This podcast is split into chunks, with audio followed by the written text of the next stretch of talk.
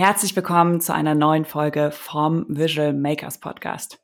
Ich bin Lilith und ich freue mich sehr auf diese Episode, denn ich habe Dr. Alexander Morzek zu Gast. Alex ist CEO von Edgar Digital. Er ist Managing Director bei B8 Ventures und Gründer von Digitale Optimisten. Digitale Optimisten ist ein Podcast, der ähm, unter anderem die Ideen von GründerInnen einfängt für neue Geschäftsmodelle ähm, und sie aber auch in dem Format Hear Us Grow dabei begleitet, wie sie ihr Unternehmen ähm, über den Verlauf von sechs Monaten ähm, aufbauen. Und in der vierten Staffel äh, sind wir sehr stolz darauf, mit Visual Makers dabei zu sein, ähm, zusammen mit Torben von Rose und äh, Emilia von Claire and Me ähm, wer die genau sind, darüber reden wir gleich im Verlauf der Episode noch.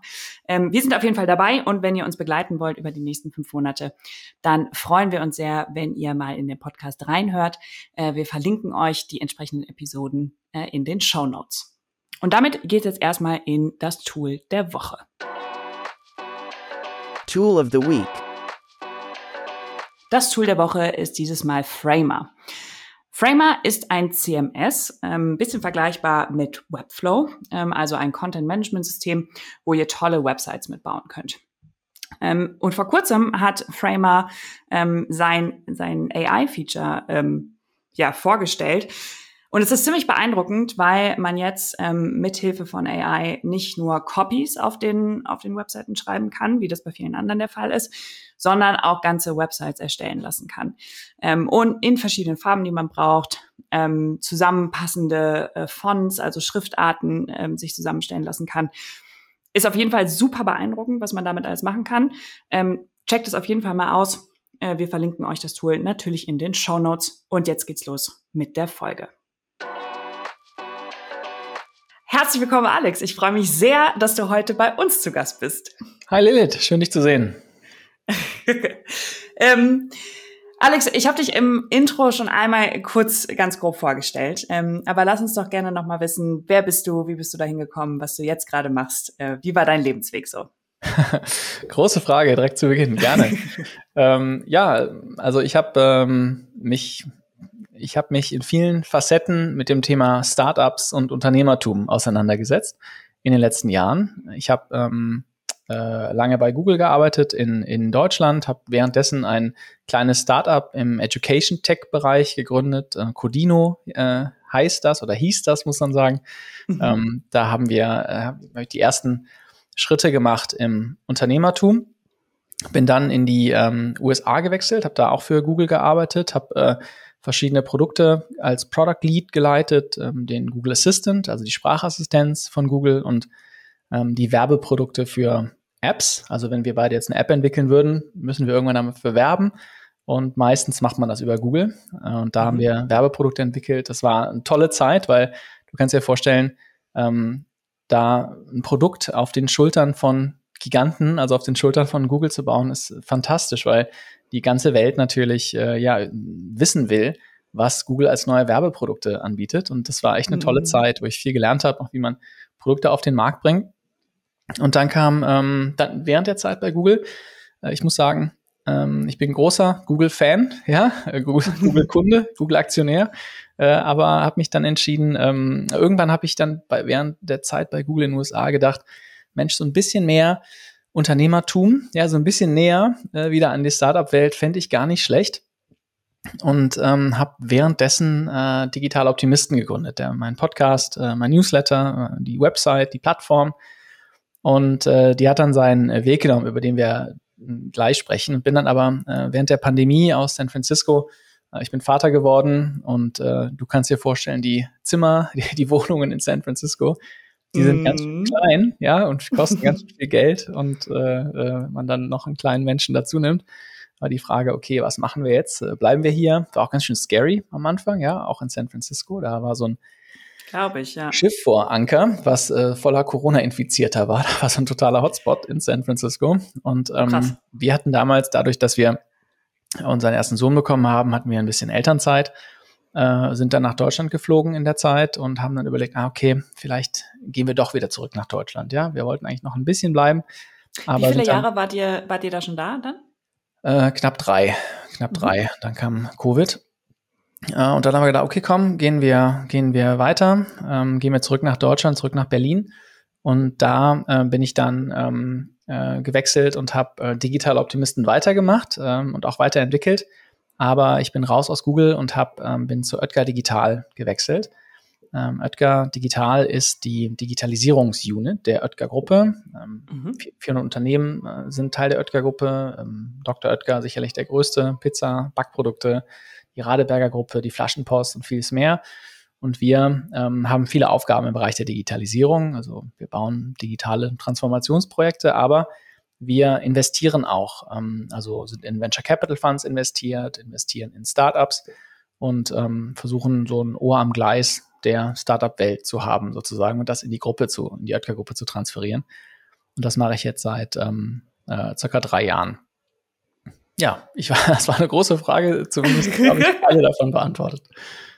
Ja, super, super spannend. Ähm, auch gerade die Kombination auch nochmal aus einem ähm, also digitale Optimisten quasi auch nochmal als, als Side-Project, was ja sehr erfolgreich läuft und wo wir ja auch äh, jetzt Teil einer, ähm, einer der Formate von, ähm, ja, von Digitale Optimisten sind. Da können wir gleich auch nochmal drüber sprechen.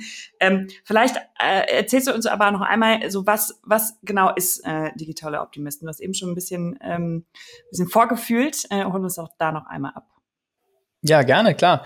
Also Digitale Optimisten ist, äh, ich weiß nicht, vielleicht, vielleicht kennst du das, wenn du auf, auf, bei mir war es manchmal so früher gewesen im Studium, ähm, wenn man auf Partys ist und dann manchmal erzählt dann jemand von einer Geschäftsidee, die er oder sie hat. Mm. Dann merke ich oft, äh, ah, alles wird ein bisschen leiser, alle hören zu und alle haben eine Meinung dazu, ja, was denn das denn für eine Geschäftsidee ist, weil alle denken, ist das jetzt hier das nächste äh, Zalando oder ist es das nächste Gorillas, ja? Äh, und das hat mich immer schon sehr äh, interessiert, diese Facette des Unternehmertums. Also diese, der initiale Spark, die initiale Idee, ja. Äh, und der Grund, warum ich das so spannend finde, ist, ähm, dass ich äh, ja glaube, dass so viel Potenzial überall noch vorhanden ist. Ja, so viele Startup-Ideen mm. sind eigentlich noch möglich. Und ich habe mir gedacht, Mensch, ich würde gerne mit Leuten sprechen, mit Gründern, mit Investoren, alle möglichen Leute in der Startup-Szene, die die eine Sache ein, die machen zwar eine Geschäftsidee gerade, aber die Frage ist, ähm, äh, wahrscheinlich haben diese Leute, wenn sie einmal sich entschieden haben zu gründen, haben sie wahrscheinlich auch noch weitere Geschäftsideen. Mhm. Und äh, ich stelle ihnen dann eine ganz einfache Frage, äh, was sind denn die Geschäftsideen, die unsere Hörer dann klauen sollten? Das ist ein Aspekt ähm, des Podcasts. Äh, also wir haben, ich glaube, also nicht die, noch nicht die größte Datenbank für Geschäftsideen, aber ich sage einfach mal die beste. Ja, ich hoffe. okay. Bisschen Eigenwerbung ähm, und haben einen Newsletter, der an, äh, an viele tausend Leute geht mittlerweile, der fantastisch wächst, den wir erst seit Februar machen, ähm, der gigantisch wächst. Äh, wo wir auch alle zwei Wochen die beste Geschäftsidee von Gründern, Investoren verraten, ja, und, und preisgeben. Äh, und ähm, ja, aber das ist nur ein Aspekt des, ähm, des Podcasts, äh, die Geschäftsideen, denn unser, unsere Tagline ist smarte Geschäftsideen und wie man sie erfolgreich macht. Und dieser zweite Teil, wie man sie erfolgreich macht, da habe ich mich mal gefragt, Mensch, was ist eigentlich die beste Art, wie man Menschen, die an Startups interessiert sind, Startups näher bringen kann und ja auch ihnen Lektionen zeigen kann, wie man das erfolgreich machen kann, ja, ein Startup. Und ähm, da ist nämlich das, wo du ja schönerweise dabei bist in der vierten Staffel, nämlich das Format mhm. heißt Heroes Grow. Und die Idee ist, ja, wie kann man, wie kann man besser lernen, äh, wie man ein Startup baut, als von Startup-Gründern, die gerade ein Startup bauen, ja, und auf dem Beifahrersitz zu sitzen als Co-Pilot von diesen Startup-Gründern und deshalb, ähm, ja, ist äh, das Format, was jetzt in die vierte äh, Staffel geht, seit circa einem Monat, ähm, Heroes Grow, also höre uns beim Wachsen zu, wo du ja tollerweise auch dabei bist, als ein, ein tolles Beispiel für ein gebootstrapptes Startup. Ne? Denn das mhm. ist auch eine tolle Form von Unternehmertum. Und ja, die, der, die Hoffnung ist, dass ähm, wir drei, drei Gründer, also wir haben drei Gründerinnen und Gründer dabei in der Staffel, äh, Torben von Rose, auch sehr Automatisierung in dem Space. Vielleicht kennen deine Hörer äh, Rose auch. Ähm, Tatsächlich haben wir Torben auch schon mal bei uns im Podcast gehabt. Also das, äh, äh, genau, also wenn ihr euch die Folge von Torben nochmal anhören wollt, verlinken wir auch in den Show Notes und dann auch, wie er jetzt gerade wächst, dann ist er auch bei uns in der, in der Staffel jetzt dabei bei Heroes Grow. Stimmt. Die Folge habe ich mir angehört in Vorbereitung auf das erste Gespräch mit Torben. Also das ja. erinnert euch die an. Ähm, Ja, und dann haben wir Emilia, die baut einen, ähm, einen äh, total spannenden äh, Voice-Bot, Chat-Bot für äh, Mental Health auf. Also mhm. ähm, ähm, Mental Health ist ein Riesenthema, ein Riesenproblem auch nach Covid. Und ähm, sie setzt da eine AI, KI-gestützte Lösung entgegen. Und natürlich du mit äh, einer Plattform für No-Code, was ich total spannend finde, weil das ein Thema ist, äh, was eigentlich voll in den Zeitgeist passt, No-Code.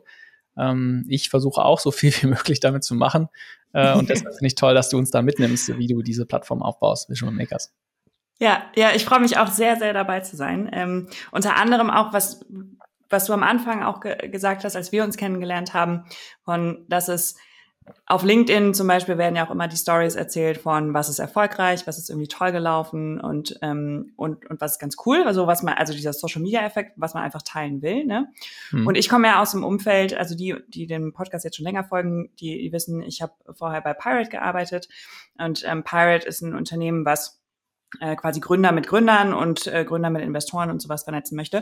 Und das Ganze findet leider dieses Jahr zum letzten Mal ähm, auf einem alten ähm, äh, Schrottplatz, der jetzt so ein Künstlerareal geworden ist, im Odonien in Köln statt. Und ähm, das ist quasi mein unternehmerisches Zuhause. Und was ich dort gelernt habe, es gab so Grundregeln, ähm, das war give, give, give, ask. Ähm, also gib immer mehr ähm, und dann frag nach etwas, was du von jemand anderem haben möchtest. Aber erstmal gib das, was du hast, ähm, quasi raus, in Wissen, irgendwie ähm, solche Sachen. Dann aber auch dieses Argument No Bullshit. No Bullshit ist ein ähm, eins mhm. dieser Hausregeln quasi vom Pirate Summit. Mhm. Und wo es eben genau darum geht, wenn wir uns treffen, lass uns mal auf Augenhöhe begegnen und lass mal gucken, wer sind wir denn wirklich auch ehrlich zu, zueinander und was ist ähm, auch durchaus mit dem, jo, das hat nicht geklappt oder hier geht's mir gerade auch echt schlecht und so, ne? Und also wirklich ein ehrliches irgendwie Zusammenkommen. Und deshalb hat mich diese Idee auch von dem, von dem äh, Format Heroes Grow so gereizt. Ähm, weil ich so dachte, genau das hätte auch mir total geholfen am Anfang, ähm, einfach mal jemanden mitzuverfolgen. Ich glaube, es gibt nichts, was dich wirklich darauf vorbereiten kann, mhm. zu gründen. Und ich finde, es ist eins wirklich der schönsten Sachen der Welt. Ich liebe das, was, was wir hier bei Visual Makers tun, unfassbar. Mhm. Aber es gibt eben unfassbar viele Sachen, wo man einfach auch nicht, wo ich nicht drauf gekommen wäre, mhm. ähm, die man, ähm, ja, die man einfach nur erlebt, wenn man quasi in dem Prozess mittendrin ist. Und das durch verschiedene Gründer, die verschiedene Formate haben, wie sie gefundet, nicht wie sie gefundet, auf der Suche nach Funding oder Bootstrap, so wie wir.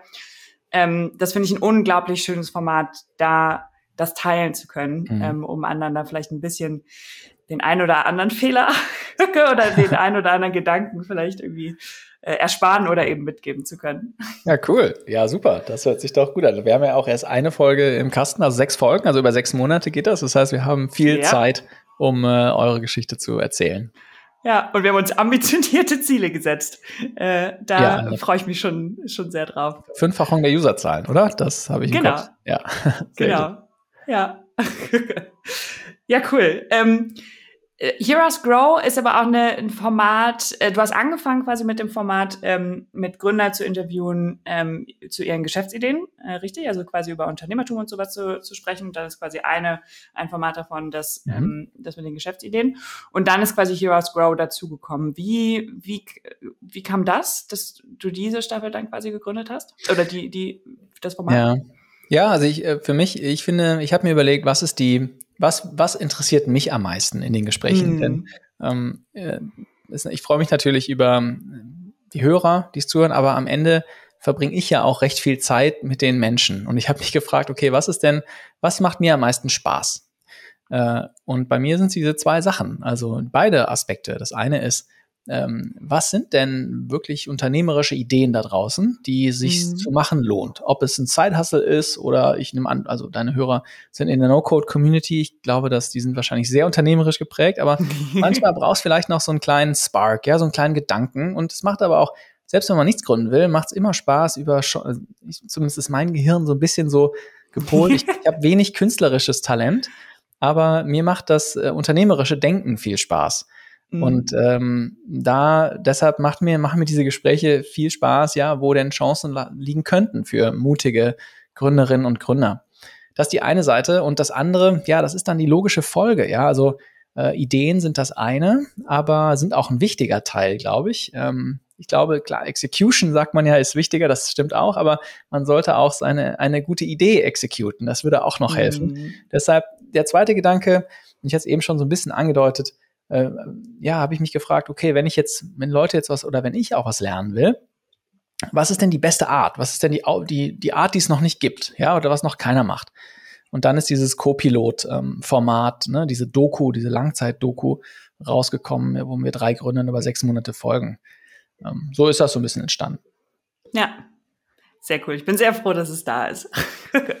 ähm, ich weiß, du bist sehr großer No-Code-Fan. Äh, wir haben äh, in den, äh, unter anderem, weil wir ja auch natürlich zwei, zwei No-Code in sehr verschiedenen Richtungen, aber zwei No-Code-Startups jetzt quasi in der neuen Staffel mit dabei haben, aber mhm. auch ähm, ich weiß, dass du einiges äh, von digitaler Optimisten oder so viel wie möglich eben mit No-Code gebaut hast. Kannst du ein bisschen, uns ein bisschen mitnehmen, wie ist so, oder vielleicht von vorne angefangen, wie bist du auf No-Code gekommen? Wann hast du zum ersten Mal von No-Code erfahren?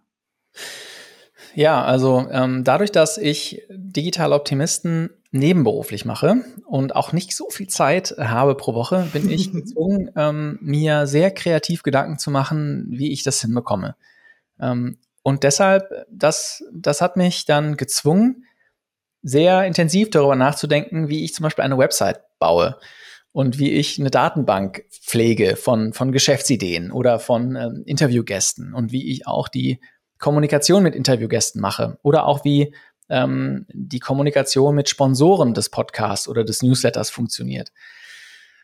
Und meine Nummer eins äh, Bedingung war immer, ich habe einfach keine Zeit, ähm, mich mit äh, so, so vielen Sachen auseinanderzusetzen. Und deshalb mache ich immer Folgendes. Also jede Sache, die ich ergänze, wir haben, wie gesagt, wir haben vor hm, jetzt mittlerweile vier Monaten haben wir einen Newsletter ähm, gestartet. Und ähm, ich habe einmal, habe ich äh, mal so ein Newsletter, also alles komplett selber gemacht, ja, Newsletter selber geschrieben, äh, mit Sponsoren gesprochen, ähm, äh, und so weiter und so fort. Ähm, und dann überlege ich dann, wenn ich es einmal selber gemacht habe, überlege ich dann, okay, was muss ich hiervon nicht machen? Ja, was ist, was ist nicht, was ist nicht wirklich ähm, äh, wieso wertstiftend? Und das versuche ich dann entweder zu automatisieren. Ähm, das geht dann meistens mit No-Code-Tools. Also viele sind ja auch schon eingebacken in Airtable oder in äh, Softer. Das nutze ich für meine Website. Ähm, Mariam war auch schon im, im Podcast äh, bei uns, hat ein tolles Ach, Interview sehr gegeben. spannende Folge. Mhm, danke. Und ähm, ja, so, so, so versuche ich dann, das alles zu automatisieren und alles, was ich nicht automatisieren kann, da nutze ich dann Freelancer auf äh, sogenannte Virtual Personal Assistants, die mir dabei helfen, vielleicht Dinge, die noch nicht so gut durch die Maschine ersetzbar sind, ähm, ein bisschen, äh, ja, ein, ein bisschen besser zu machen und ja, und ein bisschen mir weniger Zeit zu stehlen sozusagen. Und so finde ich, mit der Denkweise hilft es total, weil mein, mein Gedanke, der mich so, ähm, den, den ich toll finde zum The im Bereich No-Code, ist, ähm, wenn du dich fragst, komm, lass uns mal 20 Jahre zurückgehen, ins Jahr 2003. Da gab es die ganzen Tools noch nicht. Ähm, eine Website bauen war irgendwie eine große Aufgabe gefühlt. Ja, gefühlt, äh, oh Gott, da muss ich jetzt programmieren können. Ich weiß, weiß gar nicht genau, wie es war 2003. Auf jeden Fall anders als jetzt. Und ich finde, wenn man überlegt, wie viel mehr man als einzelne Person machen kann als vor 20 Jahren. Ich tippe mal, abhängig davon, wie man diese No-Code-Tool nutzt, bestimmt 10 oder 15 Mal so viel. Das heißt, ähm, oder sagen wir nur fünfmal, ja, da bin ich mir sicher, mm. dass man das hm. erreicht. Dann heißt es ja, dass man im Jahr 2003 ein Fünf-Mann-Team bräuchte, um das Gleiche zu machen, was man als eine Person jetzt in 2023 machen kann. Und das finde ich so einen tollen Gedanken, um Unternehmertum zu äh, ermutigen, ja, und zu sagen, probiert doch mal was, äh, es ist gar nicht mehr so, die, die, die Eintrittsbarrieren für kleinere Projekte, die sinken. Und dann kommt noch AI dazu, ja, was noch mal mehr, auch vor allem bei der Content-Kreierung, noch mehr unterstützt. Also ich kann nur jedem plädieren, ähm, überlegt euch mal, was Nebenberufliches zu machen, die Produkte einfach in die Hand zu nehmen. Und vielleicht mein allerletzter Gedanke, dann, äh, dann höre ich auf. Ähm, dadurch, dass viele dieser Tools, auch ChatGPT, es ist ja eine eine einfache Textbox, wie du, das ist ja gar kein Tool mehr, wo du irgendwie programmieren kannst. Das hat das äh, können musst. Das hat ja gar keine Barrieren mehr, sondern anstatt eine Google-Suche tippst du einfach äh, bei ChatGPT was in echter Sprache ein. Und das, das finde ich so bahn, bahnbrechend für die Art, wie wir ja mit Technologie umgehen können und so auch uns selber multiplizieren können äh, in den ja, was man, was man machen kann. Und deshalb finde ja. ich es eine tolle Zeit und deshalb finde ich auch No-Code eine tolles, äh, tolle Kategorie an Softwareprodukten. Ja, total. Würde ich äh, alles, alles so unterschreiben. Äh, Fühle ich, fühle ich genauso. Ähm, Finde es auch total, total spannend, auch jetzt mit Digitale Optimisten als Side-Project. Ne? Also so ähm, das wäre ja auch gar nicht möglich, wenn du beispielsweise deine eine ganze Website und es ist ja sogar eine ganze Web-App, ne? Also du hast, also man kann sich ja auch einloggen bei Digital mhm. Optimisten und auf diese Datenbank zugreifen und sowas mit den mit den Ideen und so. Ähm, das wäre ja auch alles gar nicht möglich ohne, ohne No-Code-Tools und dass eben dieser Zugang auch nicht nur Leuten, die sowieso technisch irgendwie affin sind, ähm, oder einen technischen Background haben, sondern der Zugang eben für, für alle, die Ideen haben, äh, gewährleistet wird, ähm, finde ich auch super spannend. Mhm. Ähm, du kennst ja jetzt auch ein bisschen aus deinem beruflichen Umfeld auch beide Seiten. Ne? Du kennst einmal die große ähm, Konzern, äh, Corporate, Unternehmensseite und auf der anderen Seite auch ganz stark die, die unternehmerische Seite ähm, quasi. Mhm. Siehst du für die, die Unternehmens Seiten, also auch gerade für die, für die größeren äh, Corporates, Enterprise und so, siehst du da auch die Potenziale für No-Code? Das ist eine tolle Frage. Ähm, ich glaube, dies, das ist eine, eine sehr, äh, gar nicht so einfach zu beantworten, mhm. weil ich glaube, wenn man heute etwas komplett neu bauen würde, also angenommen, äh, wir, wir würden jetzt so Ventures bauen. Ja, wir würden versuchen, jeden Monat ein neues Venture äh, zu launchen. Dann glaube ich, wäre es sehr hilfreich, mit No-Code-Tools zu starten, weil man natürlich die, das Risiko enorm sinkt und die Geschwindigkeit erhöhen kann.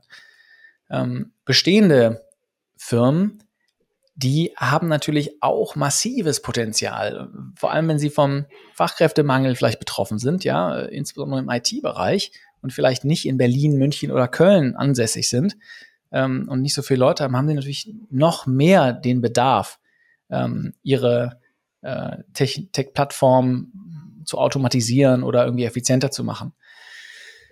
Das heißt, der Preis ist deutlich, ähm, also der, der Lohn dieser Arbeit wäre deutlich höher, aber ich glaube auch der Preis dieser Arbeit, ne, also der Preis, das zu automatisieren, ist nochmal ein Tick äh, höher auch, weil natürlich sehr viele bestehende Legacy-Systeme ähm, dem entgegensprechen ne? und, und sehr viel Abhängigkeiten auch alleine ähm, viele, also da trifft so ein bisschen der, der Gedanke, der, der schöne Gedanke auf die harte Realität. Wenn du dann überlegst, äh, alleine SAP spielt ja für große Konzerne eine massive Rolle, mhm. aber die haben ja, die, die, haben ja nicht ein SAP out of the box, sondern es ist ja alles total customized, ne? Mit hier links und da rechts und da noch eine Sonderentwicklung. Und ähm, diese äh, gefeintunten Systeme aufeinander abzustimmen, das ist in der Masse, glaube ich, sehr, wie gesagt, sehr lohnenswert, aber nicht so einfach. Aber um es vielleicht doch noch mal ein bisschen positiver zu beantworten, ich glaube, was No-Code ja auch macht, ist, es kann, zumindest meiner Wahrnehmung nach, es ermöglicht Leute, Menschen, Mitarbeitern, die keine, die nicht technisch, technisch beschlagen sind, trotzdem ihren Alltag effizienter zu machen.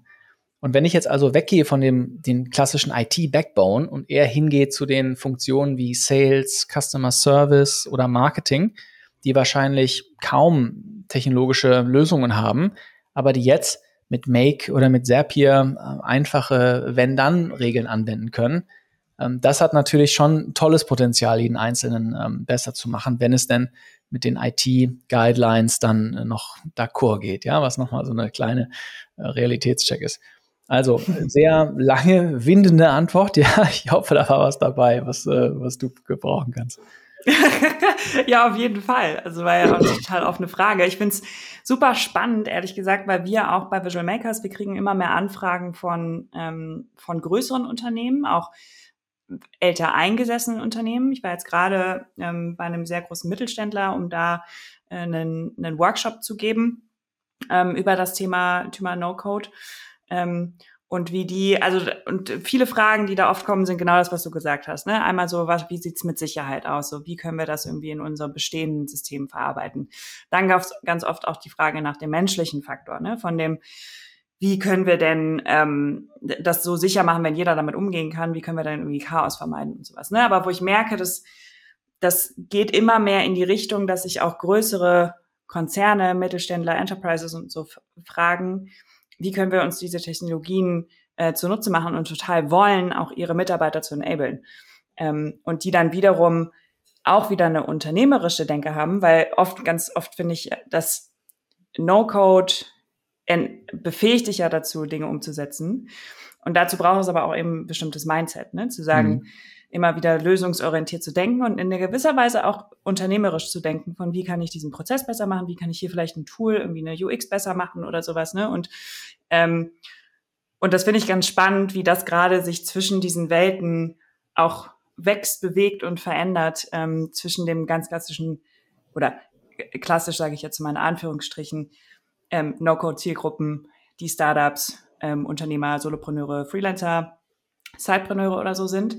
Ähm, und das aber auch immer mehr Einzug erhält ähm, in den Unternehmen, ähm, weil die sehen, ah cool, was, wo ist denn das Potenzial für uns? Mhm.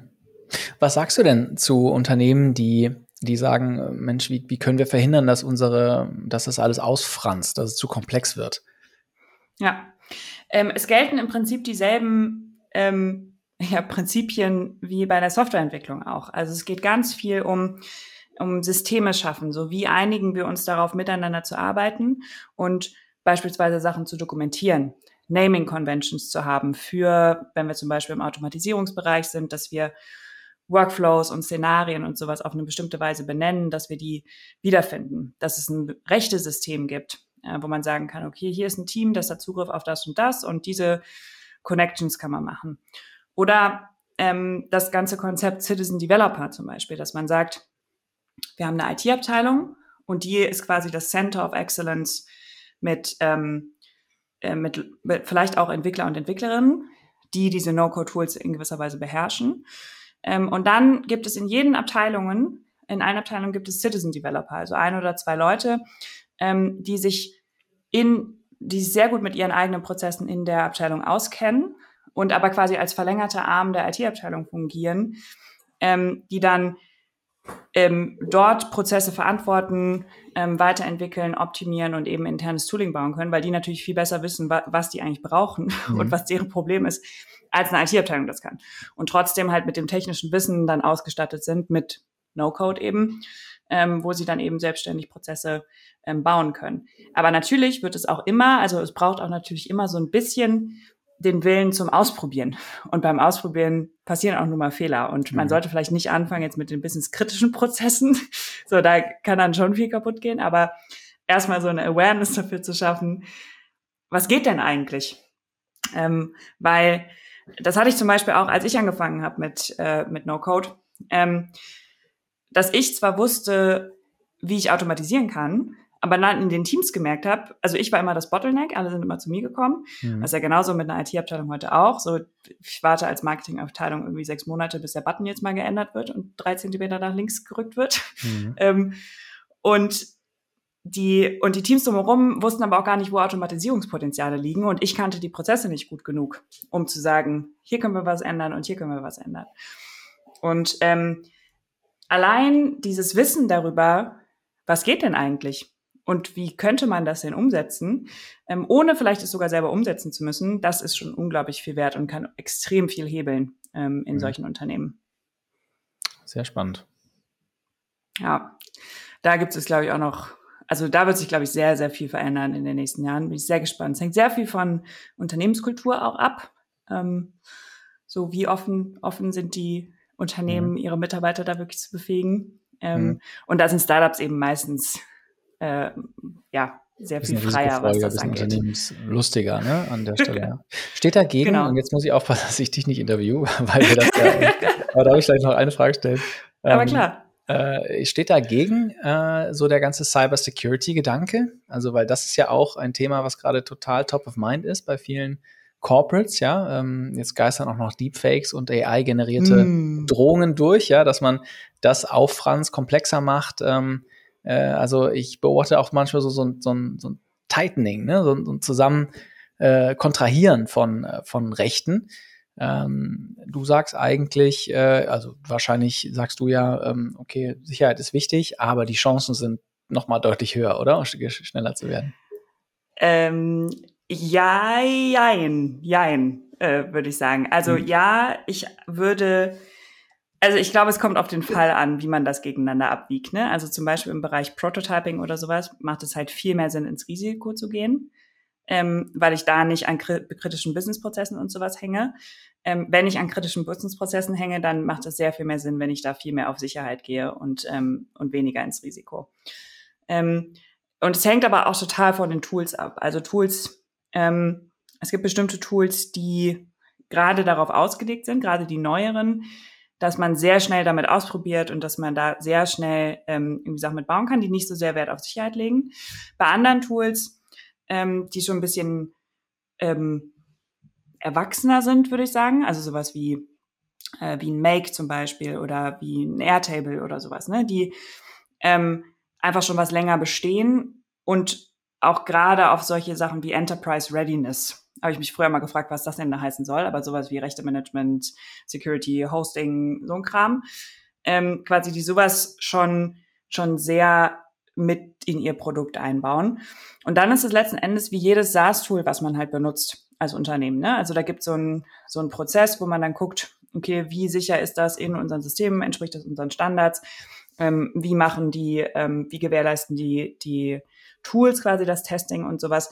Und da muss man natürlich intern gucken, dass man eben, wie gesagt, diese Systeme schafft, von wie einigen wir uns darauf, dass wir wie arbeiten, wie sehen unsere Datenbankstrukturen und sowas aus, ähm, dass das halt auch sicher ist von der Mitarbeiterseite her. Ähm, weil ich glaube, dass genauso wie beim ganzen Thema Phishing-E-Mails und sowas, dass eigentlich die, die menschliche Komponente neben der technischen natürlich, die ist, wo ähm, die am meisten Angriffsfläche bietet. Mhm. Ähm, und wenn ich, also in No-Code kann ich mir halt genauso verbauen wie in Code auch. Es wird mir meistens nur sehr viel leichter gemacht, mit No-Code es direkt richtig zu bauen. Mhm. Ja, das ist schön gesagt. Ja, ungefähr so würde ich es, glaube ich, so zusammenfassen. Ähm, jetzt lass uns doch einmal zurückkommen auf, äh, auf digitale Optimisten und auf die, auf die Heroes Grow Staffel und sowas. Ähm, und du beschäftigst dich ja schon ganz lange mit äh, und jetzt auch mit ganz, ganz vielen Leuten mit den, mit den unternehmerischen ähm, Ideen und so. Gibt es vielleicht welche, wo du sagst, so, boah, die Ideen fand ich richtig cool und die gehen mir jetzt auch selber gerade nicht mehr aus dem Kopf? ja, das ist schön, das ist äh, eine tolle Frage. Also ich kann es ja mal so beantworten. Es gibt, ähm, es gibt ein paar Ideen, die, ähm, also es gibt eine Idee, die, die wir äh, im, im, Podcast besprochen haben, die hat einer geklaut. Auch der Claim ist ja, klaue diese Geschäftsideen. Ja, wir wollen mhm. ja, dass Leute diese Ideen klauen. Und der hat jetzt über eine Million Euro ähm, geraced. Also der hat wow. Geld eingesammelt für diese Idee. Also es, äh, ich habe leider keine Anteile. Also der kriegt bald Post von meinen Anwälten natürlich. Um, nein, Quatsch, äh, der kriegt der hat die Idee zu 100 Prozent. Ähm, aber das hat mich total gefreut, äh, dass das auch im Markt dann, ähm, äh, äh, ähm, sagen wir mal, Anklang findet. Es ist eine Idee, wie man ähm, Stellenanzeigen, wenn du mal, also der Pitch ist so ein bisschen so, überleg mal, äh, es gibt so viele, was, was hat sich alles verändert? Medien haben sich ja völlig verändert. Ne? Also mhm. Social Media war bei StudiVZ früher Text, dann äh, Facebook schon ein bisschen cooler, multimedialer, Instagram Video, äh, sorry, Bilder und TikTok ist sofort Video. Äh, ein Medium, was auch ziemlich viel Umsatzvolumen hat, was aber nicht digital ist, immer noch ziemlich boring ist, sind Stellenanzeigen. Weil hm. ich weiß hm. nicht, wie oft du schon irgendwie gesehen hast, wir suchen Rockstar Developer bei irgendeinem Startup, das keiner kennt, ja. Also äh, Stellenanzeigen sind 2D, immer gleich, langweilig, keiner versteht das, was da gesucht wird, ja, so hm. richtig. Und äh, bieten sich eigentlich total an, einen ähnlichen Weg zu gehen, viel multimedialer zu werden, äh, viel unterhaltsamer zu werden eigentlich. Und mit dieser Idee ähm, äh, ja, hat er großen Anklang gefunden am am äh, Angel, am Business Angel Markt sozusagen. Eine andere Idee, die ich toll finde, die, die ich nicht verstehe, warum nicht jeder in deiner, deiner Hörerschaft das macht. ich glaube, ich würde schlicht und ergreifend äh, eine No-Code-Agentur gründen für verschiedene Verticals. Also ähm, da haben wir auch äh, ein Startup, was gerade entstanden ist. Das war total verrückt. Also unser Podcast ähm, äh, wir haben ähm, diese Idee vorgestellt, also eine No-Code-Agentur, wo man halt einfache Prozesse ja, ähm, äh, digitalisiert. Aber unser Twist, so groß ist der Twist nicht, aber den Twist, den wir hatten, ist, schaut euch doch mal eine Industrie an. Also geht vertical, also Nische, Nische, Nische, Nische äh, und schaut euch mal eine Nische an. Und wir haben verschiedene Nischen da besprochen, die wir angehen würden, die so ein bisschen abseits sind, die besonders vom Fachkräftemangel betroffen sind, die unsexy sind, ja, weil keiner, kein WHU oder Apps oder Uni Mannheim oder ähm, Köln Absolvent sagt dann, ach, jetzt digitalisiere ich irgendwie äh, die Metallindustrie. Ja, da kommt keiner drauf, das ist eine totale Nische. Und wir haben äh, auch über die Metallindustrie gesprochen. Und in der Folgewoche hatten wir einen einen Gründer, der gesagt hat, die Idee ist super. Ich arbeite selber gerade in der Metallindustrie und ich weiß, dass es, äh, ich will einfache Prozesse, zum Beispiel im Customer Service oder äh, im Lieferantenmanagement, die kann ich wunderbar mit No-Code automatisieren. Und ein paar Tage später hat sich dann ein anderer Mensch gemeldet, nämlich einer, der eine Metallfirma besitzt. Ja, ich weiß nicht genau, ich habe vergessen, wie sie heißt. Und der hat gesagt, genau das brauche ich. Ich brauche für mein Lieferantenmanagement eine automatisierte Lösung, weil ich finde keine IT-Leute. Und die bringen wir jetzt gerade zusammen und die bauen jetzt, äh, die fangen jetzt an, die Metallindustrie zu, ähm, zu automatisieren. Das fand ich ähm, auch ganz toll. Aber es gibt so viele Ideen. Also wir haben ähm, äh, so viele Ideen von Side Hustle bis, äh, wir nennen es Unicorn Ideas äh, auf der Seite. Das fällt mir schwer, eine zu, äh, ja. zu wählen. Äh, was ich toll finde, ist, wenn Leute wirklich diese Ideen klauen. Eine andere Idee, vielleicht noch eine, die wir hatten, ähm, da war ich im Urlaub und habe mir gedacht, äh, meine, Frau, wir, meine Frau hat so viel Zeit in die Reiseplanung investiert, ja, und da so einen tollen Reiseplan für, ähm, ja, für uns halt. Wir haben zwei kleine Kinder und wir haben gesagt, schade eigentlich, dass dieser Reiseplan einfach bei uns auf dem Google Drive versauert. Äh, es gibt doch bestimmt eine Möglichkeit, äh, da einen oh. Marktplatz zu, zu bauen. Und äh, also letztlich eine Art Marktplatz für Reisepläne. Und auf die Idee haben sich auch zwei Leute äh, beworben sozusagen und oder haben die geklaut und machen die jetzt. Äh, aber es gibt auch so Ideen. Wir hatten ähm, Fabian Veit von Make, den kennen wahrscheinlich mm. auch mhm. viele im Podcast.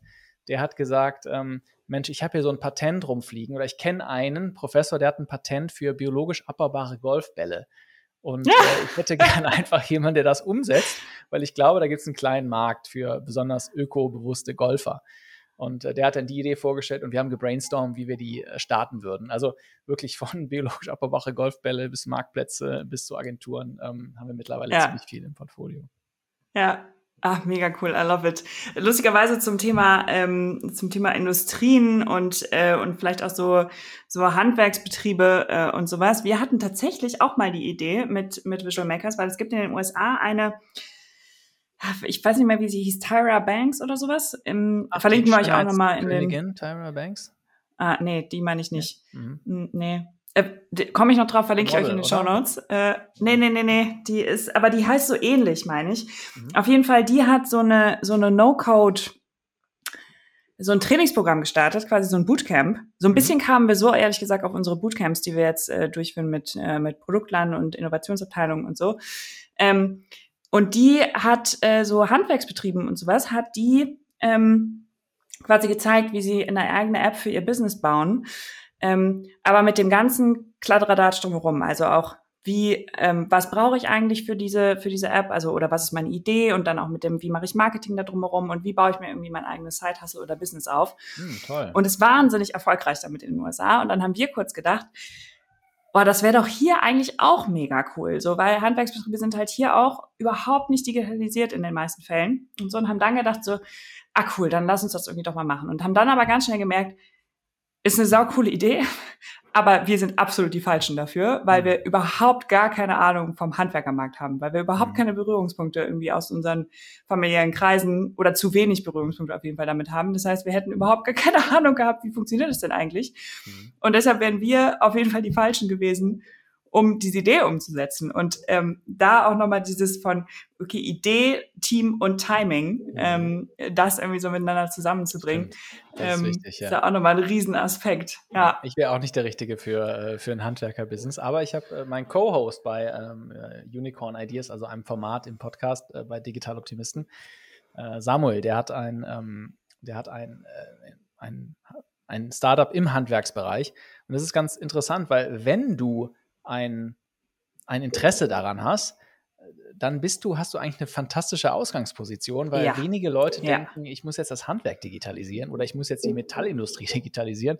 Also, äh, und vielleicht noch ein anderer Gedanke, ähm, was ja gerade passiert mit, mit No-Code und mit AI, ist, dass mh, hm, äh, eigentlich die Nische boomt, meines Erachtens, weil du ja mit viel weniger Aufwand und Energie Lösungen entwickeln kannst für Nischen, die vielleicht vorher, da hätte sich niemand hingesetzt und eine riesige Website programmiert für irgendwie, äh, weiß ich nicht, äh, ein, ein tolles Beispiel, was wir auch im Podcast hatten, ist, das muss auch mal unbedingt jemand machen. Ähm, die, die, die, würde ich auch gerne noch pitchen. Ähm, ich habe äh, mit Juwelieren gesprochen und die sagen, ähm, wir haben kein CRM-System, also kein Customer Relationship Management System. Und mhm. es gibt ja mhm. nichts Offensichtlicheres als ein gutes System, womit Juweliere sagen können, ah, da hat äh, die Dame, hat sich zu ihrem Jahrestag, ihrer Hochzeit einen Ring gekauft. Wenn es fünf Jahre weiter ist, ist wahrscheinlich nochmal ein Jahrestag. Da wäre doch ganz toll, wenn die vielleicht einen Brief von mir im Posteingang hätte oder zumindest eine E-Mail. Also es ist eigentlich ein No-Brainer, ja, dass das Juweliere ein fantastisches äh, Kundenbindungssystem haben, sogenanntes Customer Relationship Management System. Das gibt es aber nicht. Ähm, ich habe mit durch Zufall mit ganz, mit ganz, vielen Juwelieren mal gesprochen äh, am Abendessen. Und äh, dann habe ich festgestellt, das wäre doch mal super. Und das könnte man auch mit No-Codes bauen und geht einfach, wenn man denn Interesse hat an der Juwelierbranche. Auf jeden Fall. Und wenn ihr noch mehr von solchen Ideen hören wollt, ich bin, ich bin selber schon total angefixt, ehrlich gesagt, von, von den 1000 Ideen Podcast, hört euch auf jeden Fall in den Podcast rein und auch natürlich, wenn, ähm, wenn ihr uns äh, auf unserer Reise begleiten wollt, weil wir hier im Podcast, ähm, also sowohl Adriano als auch ich, als auch Alex, ähm, wir, also ihr kennt das ja, die, die äh, unseren Podcast jetzt schon länger hören, ähm, dass wir immer ganz viele tolle Gäste bei uns haben und auch äh, ab und zu Folgen, wo wir quasi so von unserer Entwicklung und sowas erzählen. Aber ähm, im, im, in der hier Grow Staffel sind echt nochmal so ein bisschen bisschen deeper von, was ist denn eigentlich wirklich jetzt bei uns im Unternehmen passiert und so. Und wenn ihr uns da begleiten wollt, dann, ähm, dann hört euch doch sehr, sehr gerne nochmal die Aufforderung sehr, sehr gerne rein. Wie gesagt, die erste, äh, die erste Folge gibt es schon. Ähm, ich bin mir noch nicht so sicher, ob die zweite schon äh, schon online ist, wenn diese Folge hier online geht. Wow. Check it out, geh auf Digitaloptimisten und find's raus. Ja. genau, genau. Äh, ich freue mich auf jeden Fall schon sehr auf die, äh, auf die nächste Folge. Und ähm, genau, vielen, vielen Dank, dass du bei uns warst, Alex. Hat mir sehr, sehr großen Spaß gemacht. Immer gern, Lilith. Ja, toll mit dir zu sprechen. Freut mich sehr.